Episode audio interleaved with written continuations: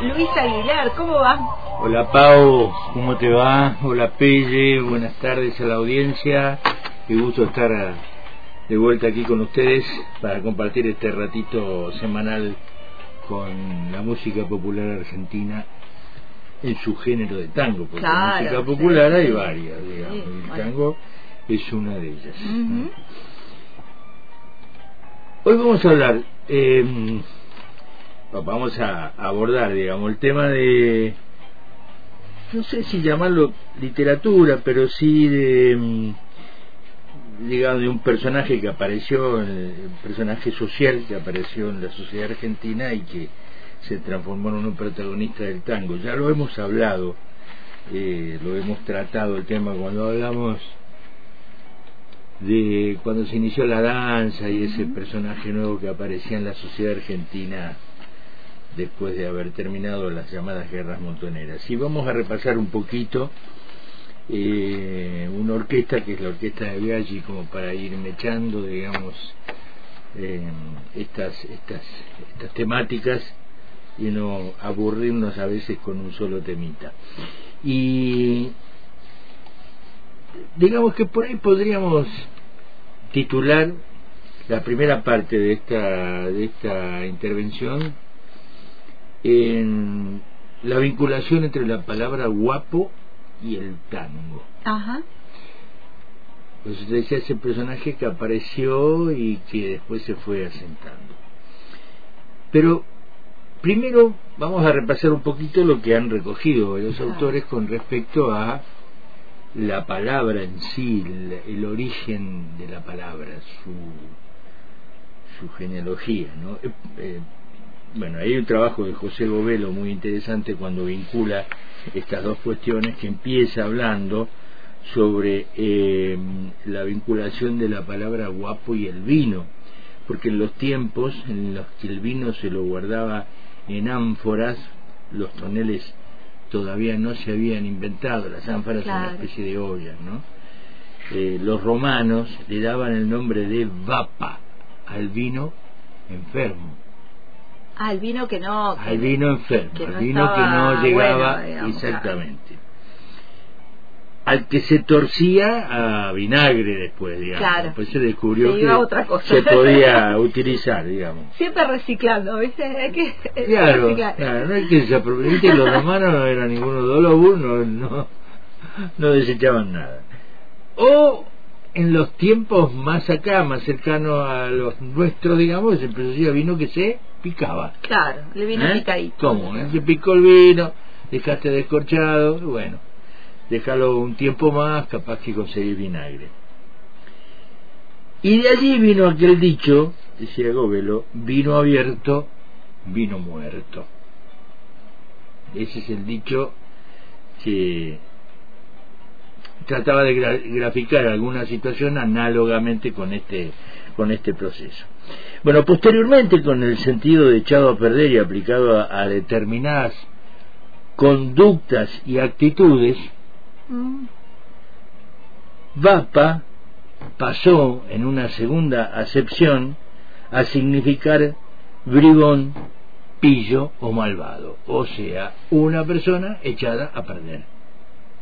¿Eh? vapa para cuando se guardaba el vino echado a, perder, y eso se aplicó a las personas ¿eh? se le dio esa acepción este bribón eh, pillo malvado como el lenguaje es una cosa viva usted lo sabe doña porque trabaja con él todos los días. Claro. Se va eh, transformando. Se va transformando, van apareciendo nuevos significados, después con el intercambio del mundo, los viajes y las conexiones entre los pueblos, este, pasan otras cosas con las palabras que se empiezan a aplicar en un idioma que no es el original lamentable el caso nuestro de muchas palabras en inglés que empezamos a utilizar teniendo, sobre todo teniendo otras que lo reemplazan, ¿no? Bueno, ese es otro otro tema. Eh, pasado el tiempo, muchos siglos, terminó alterándose también la palabra y la voz latina vapa devino en guapo. Ah. de vapa a guapo eh, con el. ¿Y por qué no guapa? y por qué no guapa Ah, pero bueno sí, guapo, mira, mira hasta Parece dónde que- va el... el- eh, y sí claro claro no capaz que las mujeres las mujeres nos echaban a perder entonces Ah. los únicos que se vos, vos tenés que agarrarte de esas cosas Eh, lo único que se echa a perder es el hombre digamos entonces por eso solamente guapo y palabra que en español digamos podemos definir como animoso bizarro resuelto una persona ah, con coraje y esas cosas no que una persona que desprecia los peligros y los enfrenta. Eso sería, digamos, Claro. la definición de la Real acá, más o menos, más o menos. También, sobre todo en España, se le dice guapo al hombre o guapa a la mujer bien parecida, ¿no? Al pintón para nosotros y a la bella mujer también. Y al que no al que no se amilana, digamos, eh, a la hora de, de- de ponerse a trabajar. También eso tiene esa, en, en, en España tiene eso, Ah. o sea, un hombre laburador o una mujer laburadora, también en algún momento se decía guapa o guapo. Eh, y también, sobre todo en nuestro país y en, en la América del Río de la Plata, el guapo es además sinónimo de pendenciero, perdona vida, de mata siete y de compadrito. Ah, Y ya hemos hablado del claro, compadrito. hemos ¿eh? hablado ya, cuando, transitado. claro, cuando el gaucho quedó sin laburo, se terminaba la guerra, puta madre, todo lo único que laburábamos era peleando, se acaba la guerra, nos vamos para la ciudad, dijo el compadrito que conservó algunos comportamientos y demás y por lo tanto se convirtió en un personaje social y eso es lo que me refería cuando empezamos a hablar. En términos que en Argentina y Uruguay, el área rioplatense sobre todo, se denominaba un tipo social, popular, suburbano, aparecido en la segunda mitad del siglo XIX, después de 1850, cuando empezaron a, a desaparecer estas contiendas, digamos. Eh, y José Govelo es el que recoge que este término que explicaba que el compadrito se llamaba al joven de condición social modesta que habitaba en las orillas de la ciudad, un orillero, un suburbano, un- Ujú. ¿no? algo así como un gaucho que hubiera desencillado. Recoge ya eso y que vio Casares después de alguna manera lo inmortaliza. Claro. Compadrito era el gaucho desencillado. ¿eh? el que había bajado del caballo para acercarse a la ciudad de Cinema. El compadrito está asociado al tango porque fue uno de los pro- protagonistas de la creación del género, apareció ahí. Podríamos decir hasta que fue el que inició la manera de bailar el tango. ¿no? Recordá que contamos, iban a bailar en lugares de los negros, cuando volvían a otros lugares sociales donde se bailaban esas danzas que se utilizaban, como la mazurca y demás, la empezaron a bailar de otra forma, con esas cosas, los giros y sobre todo la improvisación, así que es el personaje social que es el que empieza a modelar otro tipo de baile que después decanta en el tango, más o menos a, a grandes rasgos. Eh, despectivamente y determinado por el prejuicio social, seguía Govelo eh, eh, relatándolo, el término pasó al lenguaje cotidiano para designar al hombre provocador, jactancioso y pendenciero. Acá en, en, en América en general y sobre todo en el Río de la Plata, en la Argentina, el guapo quedó con esa acepción. Cuando alguien es lindo se le dice que está fuerte, que está Claro, cómo se va transformando el lenguaje y pero el guapo quedó este, para esa, claro, esa se fue para modificando esa la personalidad. concepción, ¿no? La palabra está tomada de compadre, un término de mucho uso en el mundo latinoamericano, con un, en un sentido de solidaridad y compañerismo. Ese es el, el origen de la palabra compadre. En el Río de la Plata se distanció de tal acepción y pasó a ser sinónimo de criollo pobre residente de los arrabales. En Ujú. lugar del compadre y después el Claro. compadrito. Eh, un personaje de Hilario Ascasubi, el, el escritor argentino, se, se, presenta como compadrito, da, dan por ahí alguna, algún ejemplo, al invitar a bailar a una dama la media caña en un baile improvisado en San Borombón. O sea, dijo, señora, yo soy compadrito, la invito a bailar. El tipo se asumió como tal porque era caro. Y bueno, ahí empezó a usarse. La palabra compadrito, guapo, también hay otras versiones que dicen designó a criollos cuchilleros residentes de las orillas, siempre eh, refiriéndose a ese personaje orillero de los arrabales, de Buenos Aires, o de Montevideo o de Rosario, que se desempeñaba también en tareas rurales. Al tener el cuchillo siempre a mano y qué sé yo, empezaron a llamarlo también, compadrito, agente de laburo, pobre, porque laburaba con el cuchillo. Y, por supuesto, en todo el trabajo que tenía que ver con el ganado, ya matarifes, carreros, cuarteadores, que eran empleados este, de, esa, de esa tarea, bueno, con esa derivación de eh, este compadrito, cuchillero, compadre, también se lo empezó a llamar así. Bueno, después, ya más afinado el término, a los, a los guardaespaldas o a la fuerza de choque de los políticos que en aquellos últimos años de, del siglo XIX empezaron a verse sobre todo ahí en la provincia de, Buenos Aires, ¿no?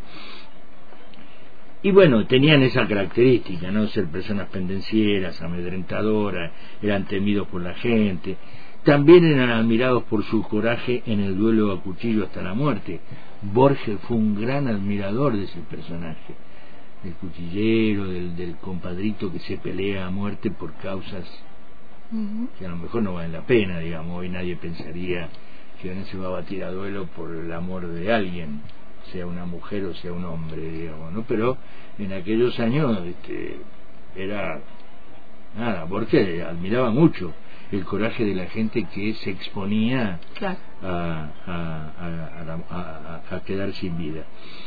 Eh, bueno, algunos ya entraban más en el tema del, del, del mundo del AMPA y demás. Otros eran trabajadores y hay un personaje de, la historia medio mítico, medio cierto, que lo llamaron Hormiga Negra, que había luchado en las batallas de Cepeda y Pavón, las últimas batallas, digamos, donde después se, se, de alguna manera se reorganizó el país.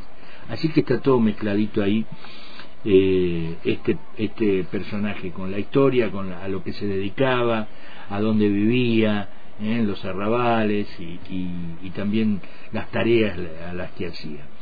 Eh, apareció porque está vinculado al tango, porque apareció en algunas décimas de alguna milonga. Bueno, hay que recordar este, Jacinto Chiclana, la milonga con música de Piazzolla y que escribió Borges precisamente, ¿no? Tal Jacinto Chiclana que habla de un hombre leal y de coraje, este, que supo ser protagonista de eso de alguna manera relata esa milonga. Eh, así que eh, está ligado al origen del tango por esa por esa presencia. Son muchos los tangos que hacen referencia al guapo al nombre a la denominación y al personaje en sí algunos títulos lo ejemplifican. El último guapo, guapo y varón, guapo sin grupo, guapo de la guardia vieja, eh, un tango muy bailable eh, que fue muy, muy, muy popular en su época y que siguió siendo en la milonga que se llama Don Juan, pero que tiene como segundo título Mozos Guapos. De puro guapo, mozo guapo, de puro guapo, mocito guapo, milonga del mozo guapo, del tiempo guapo, un, un tango guapo, un guapo del 900 que después se hizo una película. Sí, después se con hizo Balcón, digamos. La película, una, una escena, la escena del incendio, se filmó a la vuelta de mi casa en, en un baldío. Gran, revolución eh, guapo y querendón se acabaron los guapos por ser guapo y varón.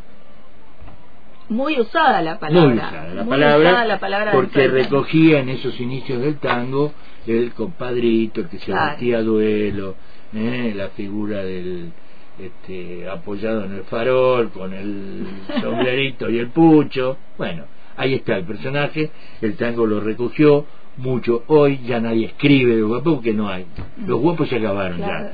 Cuando se inventó y han cambiado los contextos también sociales, políticos. Cuando, cuando, se, cuando se inventó el revólver se acabaron los guapos, dice famoso. Y por supuesto, es lo que decís vos. Antes se, valora, se, se, se valoraba, digamos, esa cuestión de el duelo, de retarse duelos, porque veníamos de una época de violencia, de violencia general, de guerra, de montonera, de, de confrontaciones donde las cosas, no solo en Argentina, en, el, mundo, Se, todavía se siguen dirimiendo a tiro, lo estamos viendo en Rusia y Ucrania, o lo estamos viendo con los yanquis que en cuanto este, se, se, les piensan que van a perder algo, enseguida mandan los, los marines a, a, a pelear. Pero digamos, veníamos de ese contexto, una sociedad donde el tema de la violencia, de la confrontación se valoraba mucho y por lo tanto ese personaje que se creó este, fue protagonista de muchos tangos. Así que para ilustrarlo, y después vamos a hablar un poquito de Biaggi, precisamente vamos a escuchar un tango que tiene música de Leo Lipesker, que no es un gran autor, eh, tampoco ni de tango ni de nada, era un director de orquestas populares, pero no de tangos, sino de de muchas cosas. La letra de Abel Aznar, este sí es un poeta conocido, tiene muchos, muchos temas este, escritos. Eh, la interpretación es de Alfredo Belusi, un cantor que supo cantar hasta con Pugliese, y se llama El último guapo.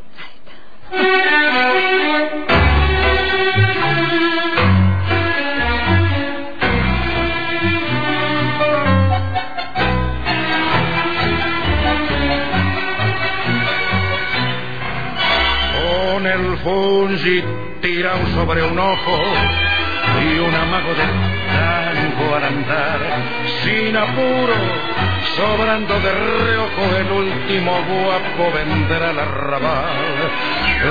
Entrará por la calle angostita y al pasar frente al viejo portón silbará pa' que vuelva la cita la piba que es dueña de su corazón el farolito perdido, el callejón sin salida y el conventillo florido saldrán del olvido de nuevo a la vida. El almacén de las la luna sobre un puñal, una caricia y un beso serán el regreso del viejo arrabal. Con un fuelle que es puro rezongo y dos violas hinchando al costado.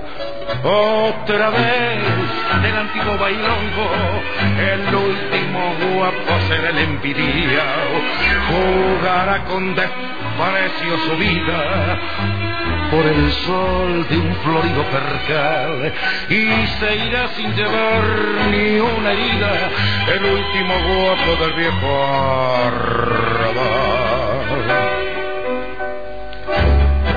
el farolito perdido, el callejón sin salida y el conventillo florido saldrán del olvido de nuevo a la vida. El almacén de los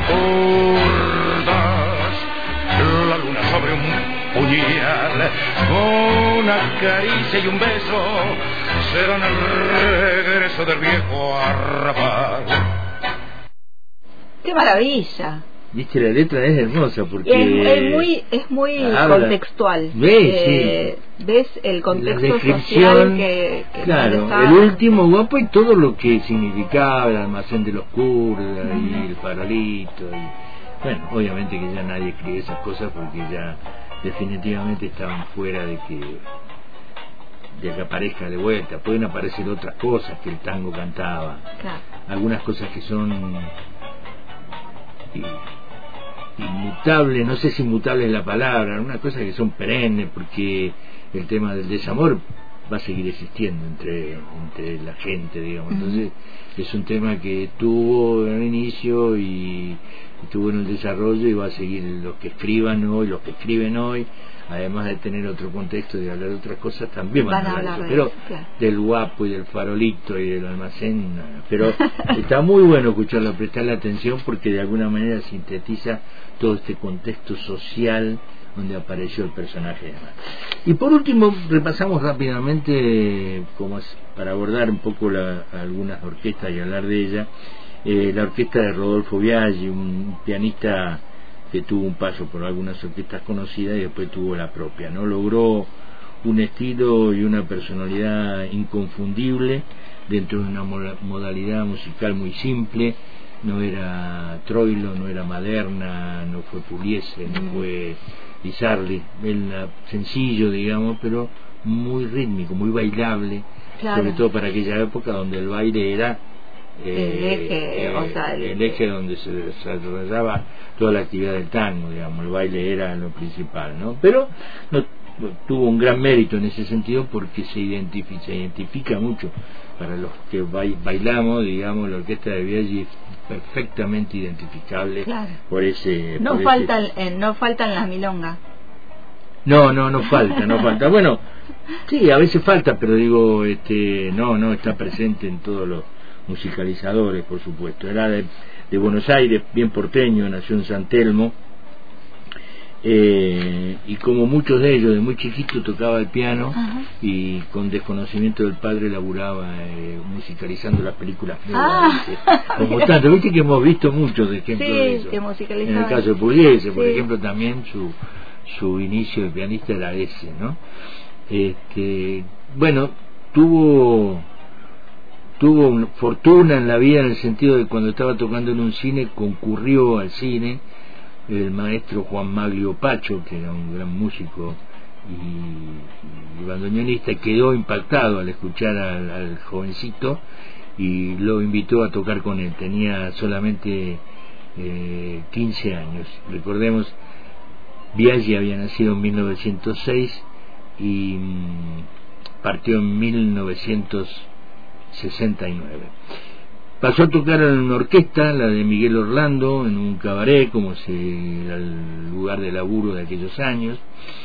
Eh, una noche también en un cabaret lo escuchó José Razano, eh, que había sido compañero, digamos, del dúo Gardel Razano y después fue su manager, su representante, digamos, y le, propuso acompañar a, Gardel en algunas grabaciones y grabó, eh, acompañando a Gardel. Tal es así, quedó tan encantado Gardel que lo invitó a una gira por España. De allí no fue, no, no quiso ir, eh, no era tan llamativo por ahí en aquellos años. Dice, claro, Acá había mucho laburo, acá había mucho laburo, muchas posibilidades, o sea, es cierto, para algunos Europa era una meca, pero para otros, para otros no tanto, ¿no? Después tocó en la orquesta de Canaro, anduvo por Brasil y demás. Se separa de una orquesta en la que él estuvo, se consagró, digamos, eh, tocando en la orquesta de Darienzo, le venía bien el, la modalidad y la música de Darienzo, y mm, entonces se destacó. Ahí se separó, formó su propia agrupación, eh, y, y fueron tanto él como Darienzo eh, centralizaron mucho el interés de la gente que bailaba, que era mucha, mucha, muy, muy masivo el baile, por lo tanto una orquesta bailable y que la gente fuera a verlo para bailar era sinónimo de éxito. Tenía un apodo que tenía que ver con, con, con sus características, le decían manos brujas, por su manera de tocar el tango, y bueno, también pasaron muchos cantores interesantes por la orquesta de él. Eh, y, bueno, logró, digamos, una, una larga actividad pasando, pasando cantores como Alberto Amor, que después triunfó mucho en España, Carlos Acuña también con paso por España.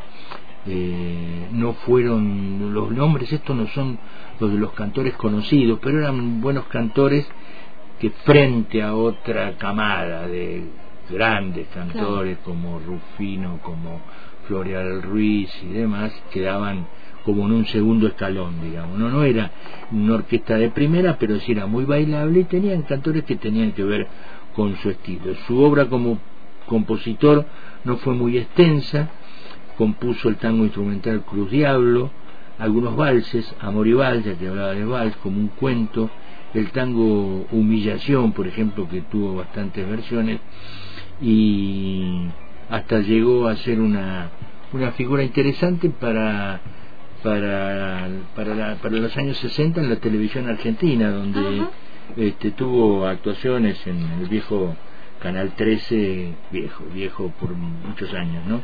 En un programa muy popular que se llamaba Casino Phillips, que era una especie de show donde pasaban artistas, músicos y demás. Así que, eh, para recordar un poco a Rodolfo Viaggi, vamos a terminar, para terminar, el encuentro con un tema de, de Caló, precisamente, de Roberto Rufino, uno de, los cantores que nombramos, y la letra de Reinaldo Giso, el tango se llama Soñemos, lo canta Horacio Duval y fue uno de los, Hugo Duval, perdón, y fue uno de los grandes éxitos de la orquesta de Viaggi, a quien hoy recordamos para completar entonces el encuentro de esta semana.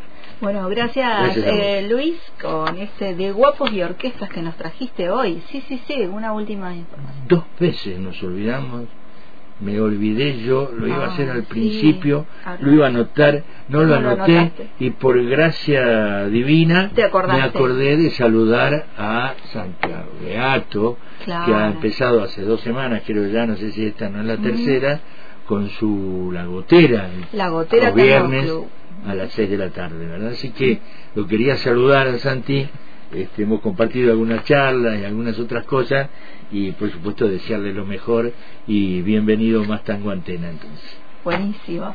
Y con eso nos despedimos. Ya le dije que en algún momento los vamos a juntar los dos en, un espacio. bueno, eh, hasta el próximo miércoles. Gracias.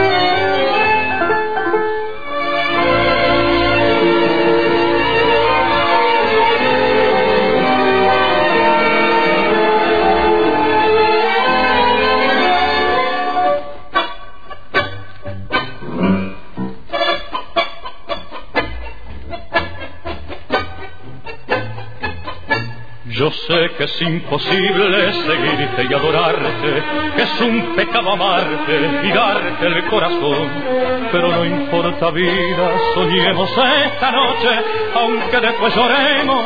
Mañana al despertar soñemos que los dos estamos libres, soñemos en la gloria de este amor, soñemos que ya nada nos separa y que somos cual dos almas que nacieron para amar. Soñemos que me quieres y te quiero, no importa que mañana despertar tus besos se despidan de mis besos y así nuestro embeleso morirá con nuestro amor.